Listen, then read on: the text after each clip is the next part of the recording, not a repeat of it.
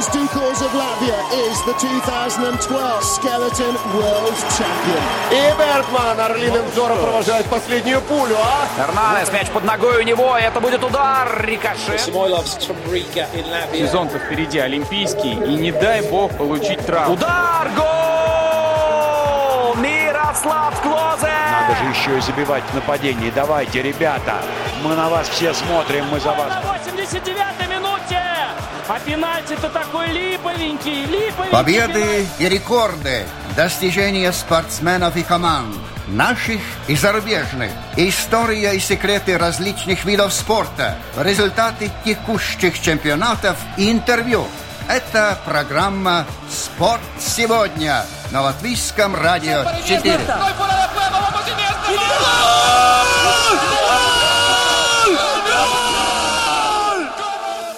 Настал момент, когда мы традиционно в мае начинаем хоккейную хронику, озаглавленную названием страны, принимающей очередной чемпионат мира.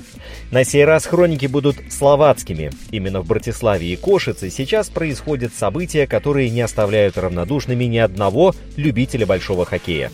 Первую очередь нас интересует группа «Б», в которой помимо сборной Латвии находятся хоккейные гранды Россия, Швеция и Чехия, там недалеко, а судя по результатам, так и вовсе рядом с ними Швейцария, ну и явные аутсайдеры – Австрия, Италия и Норвегия.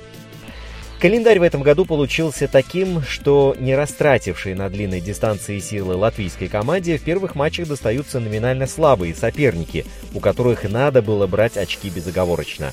А на второе уже приближаются флагманы мирового хоккея. К моменту подготовки этой программы команда под руководством главного тренера Боба Хартли уже провела три матча, и результат оказался более-менее ожидаемым. С вами Роман Антонович. Мы говорим о большом хоккее. Неплохое начало было положено в первом матче против команды Австрии. Сборная Латвии забросила ей 5 шайб. Правда, поначалу команда Боба Хартли оказалась в роли догоняющей на 15-й минуте, но добилась волевой победы в итоге 5-2. Сборная Австрии открыла счет на 15-й минуте стараниями Михаэля Рафли, отличившегося в меньшинстве. Впрочем, латвийская команда тут же отыгралась. Рудольф Балцерс реализовал большинство точным броском с близкого расстояния. Вообще, в той встрече все забивавшие фигурировали в протоколе как авторы единственной шайбы. Второй период завершился без голов, а в третьем наши ребята показали фантастическую реализацию моментов и уничтожили соперника четырьмя заброшенными шайбами. Команда Хартли вышла вперед после того, как Лаурис Дарзинш отличился в формате 5 на 4. Кстати, форвард рижского «Динамо» забросил 400-ю шайбу сборной Латвии на чемпионатах мира. Чуть позже Родриго Аблс укрепил преимущество номинальных хозяев, а затем Гинцмея забросил четвертую шайбу в ворота Австрии. Рафаэль Хербургер сократил отставание, реализовав большинство, но в ответ последовал точный бросок Рональда Тенненша, который поставил эффектную точку 5-2. Мы стоим рядом друг с другом, это доверие между нами. Если я ему говорю, то он меня слушает. Если он говорит, то слушаю я. Если мы говорим Рудольфу, он слушает, так что доверие это для нас самое главное, говорит автор пятой шайбы. Да, однозначно волнение немного присутствует, ведь турнир только начался. Так всегда бывает. Нужно выбегать, вытрясти волнение. Конечно, нас поддерживали, хотя когда находишься на льду, то сложно разговаривать. А в ситуациях, когда второй судья свистит, будучи на дальней синей линии, а ты находишься в зоне обороны, то тогда очень горько слышать такой свисток. Балцерс настоящий волшебник с клюшкой. Он находит шайбу, а шайба находит его.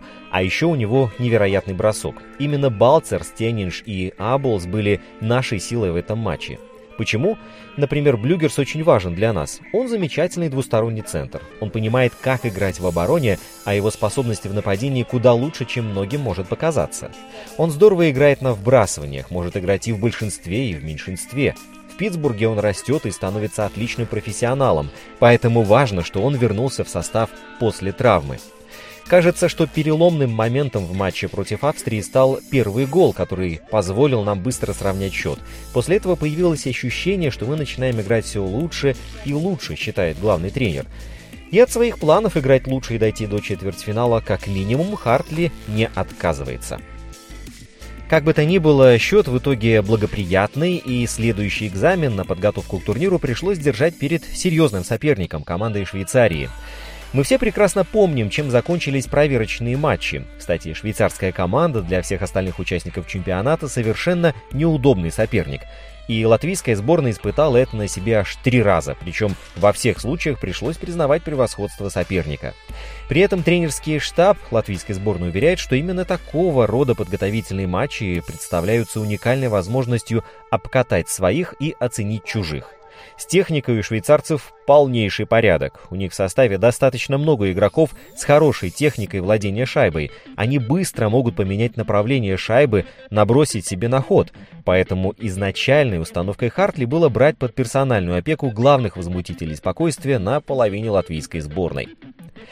Латвийские хоккеисты оказали сопернику достойное сопротивление, но все же уступили швейцарцам со счетом 1-3. Первый период тогда закончился без заброшенных шайб, во втором команды обменялись голами. Сначала в составе номинальных гостей отличился Грегори Хоффман, а затем Мик Синдерши сравнял счет, реализовав численный перевес. Нашей сборной удалось выстоять втроем против пятерых соперников в конце второго-начале третьего периода, но два нереализованных большинства впоследствии все же дорого обошлись нашей команде. Швейцарцы менее чем за 4 минуты до конца основного времени вышли вперед, а затем забросили третью шайбу уже в пустые ворота. Как так получилось? Главный тренер Боб Хартли в конце основного времени заменил вратаря на шестого полевого игрока. Пошел в банк но спасти встречу не удалось. Теодору Блюгерсу не удалось удержать шайбу в чужой зоне, и Симон Мозер на последней минуте поразил пустые ворота латвийцев с острого угла. Красиво. Жаль только, что шайба эта влетела в наши ворота. С другой стороны, ведь и статус у швейцарцев хороший – вице-чемпионы мира. Говорит Лаурис. Готовимся Мы готовились к очень сложной игре, так оно в итоге и получилось. Швейцарцы вышли на лед как фавориты, но мы уже изначально знали, что результат будет более-менее равным.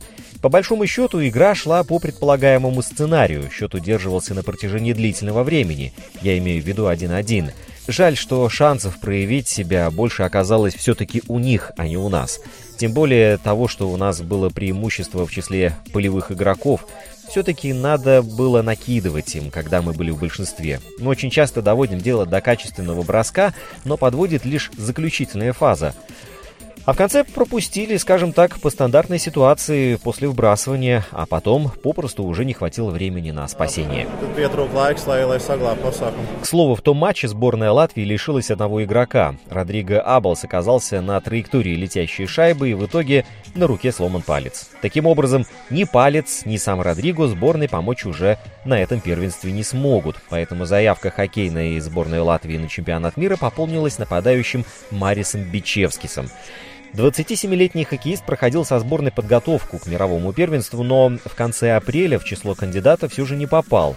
Незадолго до отправления сборной в Словакию он был вновь включен в список кандидатов, но в первых двух матчах сборной не участвовал. В первом из двух контрольных поединков против французов он отметился заброшенной шайбой. Ну, а потом у нас был радостный вторник. Сборная обыграла команду Италии со счетом 3-0. У Латвии теперь две победы в трех матчах на турнире, а у итальянцев три поражения. Да, не без труда. Да, сборная Латвии взяла три важных очка, и да, она сохранила реальные шансы на выход в четвертьфинала. Первый период прошел без голов, наша команда владела подавляющим преимуществом. Латвийцы сделали 21 бросок по воротам в первые 20 минут. Но голкиперу итальянцев Андреасу Бернарду удалось не пропустить. Во второй 20-минутке латвийская команда наконец-то поразила ворота соперника, причем дважды. Роберт Букарц открыл счет броском с неудобной руки в ближний угол, а в конце периода отличился Рихардс Маренис, который с разворота послал шайбу под перекладину. В концовке встречи точку поставил Теодор Блюгер с голом в пустые ворота. Голкипер сборной Латвии Кристерс Гудлевский отразил 15 бросков и таким образом оформил шат-аут. А вот латвийские хоккеисты в этом матче сделали 65 бросков по воротам соперника. Это рекорд. Данного чемпионата мира.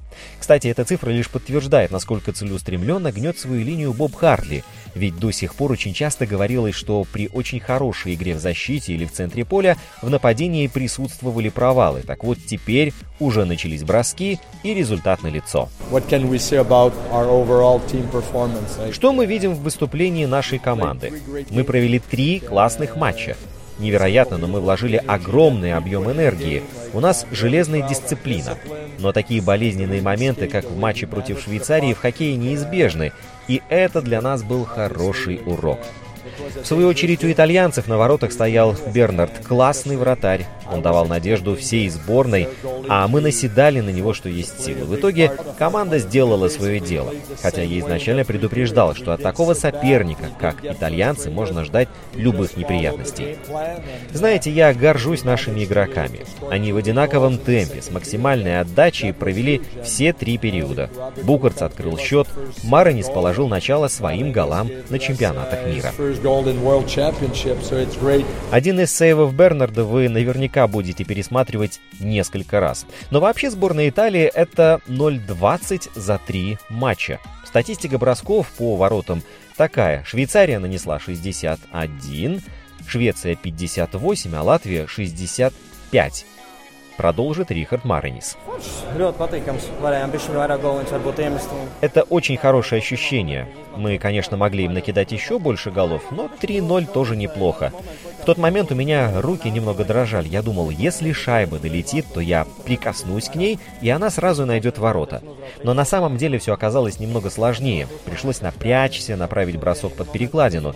И не получилось, потом я уже со злостью принимал передачи, и тот единственный шанс, который у меня был, я использовал по назначению.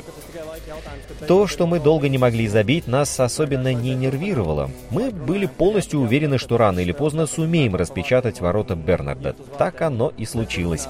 Просто надо было продолжать идти взятым курсом, продолжать играть в тот хоккей, который мы подготовили. Идти к воротам, всеми способами мешать голкиперу, закрывая обзор. Так оно в конце концов и получилось. А теперь шутки в сторону. Впереди нас ждет серьезное испытание. При этом в стане команды никаких шапкозакидательских настроений не присутствует. Наоборот, например, нападающий сборной Латвии по хоккею Микс Индершес достаточно высоко оценил шансы команды на выход в четвертьфинала. Ничего пока не кончилось, по его мнению, можно дальше выходить на лед и побеждать. И Индершес уверен, что мы можем победить и Россию, и Чехию, и Швецию, и другие команды. Шансы на выход в четвертьфинал по-прежнему остаются, и сборная готова биться дальше, заявил спортсмен. Так что следующий матч команда Боба Хартли проведет 16 мая против Чехии. Ждем с нетерпением. После первого раунда Кубка Стэнли, когда сенсации следовали одна за другой, казалось, что ничего прекраснее по интриге в нынешнем хоккейном сезоне быть уже не может. Однако стартовый отрезок чемпионата мира в Словакии дарит эмоции и чистейший восторг в таких количествах, что хочется, чтобы турнир продолжался еще как минимум месяц. Какие там Каролины и Сент-Луисы? Вон, в Братиславе проходной, казалось бы, матч Словакия-Канада, мало что решавший в турнирном плане, держал у экрана телевизора с первой и до последней секунды. Местами роскошная, местами безалаберная, местами безобразная, местами захватывающая игра с точки зрения чистого хоккейного искусства не была безусловным шедевром. Но при этом она оказалась очень зрелищной и превратилась по сюжету в драму с претензиями даже на Оскара. Атака на атаку – Обезумевшие то от радости, то от горя трибуны, роскошные голы, потасовки, отмененная после похода в кино шайба словаков и под самый занавес решающий гол от Стоуна менее чем за две секунды до сирены об окончании третьего периода. Это фантастический накал, это невероятная развязка. В общем, было все, за что мы любим хоккей. И это только в одном лишь матче. К слову, сборная Канады, если уж мы о ней заговорили, на чемпионате мира это одна из года в год повторяющаяся история. Суть заключается в том, что по ходу группового этапа в промежутках между приятным досугом в местных барах необходимо из разномастного набора игроков слепить команду. Если этот процесс проходит успешно, то конкуренты, как правило, оказываются сметены могучим канадским ураганом. Что-то не сложилось, начинаются страдания и потом чаще всего позорный вылет с турнира. Что получится на этот раз у кленовых листьев, узнаем уже в ближайшее время. На этом у меня все, друзья. Программу подготовил и правил Роман Антонович. Не забываем про социальные сети Twitter и Instagram at lr4sport и нашу домашнюю страницу lr4.lv. Архив всех наших передач и прямой эфир в интернете. Смотрим вместе хоккей, а через неделю продолжим обсуждение.